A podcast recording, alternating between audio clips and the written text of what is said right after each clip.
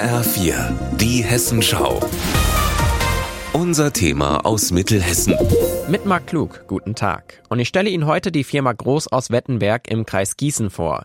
Die verhilft Menschen mit Behinderung zu mehr Bewegungsfreiheit. Hier werden Autos umgebaut, zum Beispiel mit einer Hebebühne für einen Rollstuhl oder mit einer Gas- und Bremsvorrichtung für die Hände wie bei einem Motorrad. Abteilungsleiter Jürgen Frank freut sich, dass seine Arbeit mehreren hundert Kunden pro Jahr mehr Teilnahme am Leben ermöglicht. Wenn die Leute ihr Auto abholen, teilweise dann hier doch das ein oder andere Tränchen fließt, das ist eine Motivation, die kann man sich gar nicht so vorstellen. Also da läuft es einem schon wirklich eiskalt den Rücken runter, wenn man dann diese Leute sieht, die man glücklich macht. Beispiel. Ein Lehrer aus Limburg, der endlich alleine zur Arbeit fahren kann. Sein Fahrersitz ist ausfahrbar, also kann er leichter von seinem Rollstuhl rüberrutschen und dann mit den Händen das Auto steuern. Umgebaute Autos sind aber nur ein Beitrag der Firma Groß zum Thema Inklusion.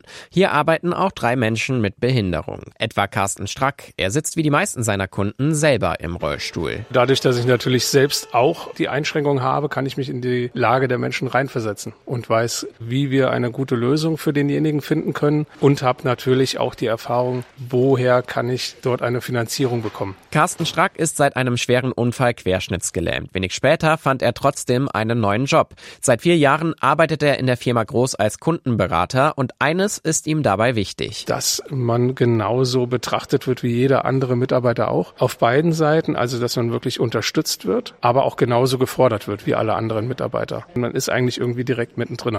Den Kontakt zum Unternehmen hergestellt hat damals Dirk Köhler von der Agentur für Arbeit in Wetzlar. Köhler kümmert sich hier um die Beschäftigung von schwerbehinderten Menschen. Er berät Unternehmen und zeigt denen, wie zum Beispiel eine barrierefreie Einfahrt finanziert werden kann. Generell versucht die Agentur für Arbeit Barrieren abzubauen, sagt er. Arbeitnehmer und Arbeitgeber müssen sich dafür annähern. Als Kind kriegt man immer gesagt, warum schmeckt dir das nicht? Ja, dann probier's doch mal. Und genauso ist es auch im Arbeitsmarkt. Ich habe die Möglichkeit, so eine Beschäftigung zu fördern und dann kann man nach so drei Monaten Probebeschäftigung sehen, wo noch Hilfen erforderlich sind und ob es auch funktioniert. Dirk Köhler sagt daher, wenn es um einen Job für Menschen mit Behinderung geht, dann ist die größte Hürde für die Unternehmen, einfach mal nachzufragen, etwa bei der Agentur für Arbeit oder beim Integrationsamt. Marc Klug, Wettenberg.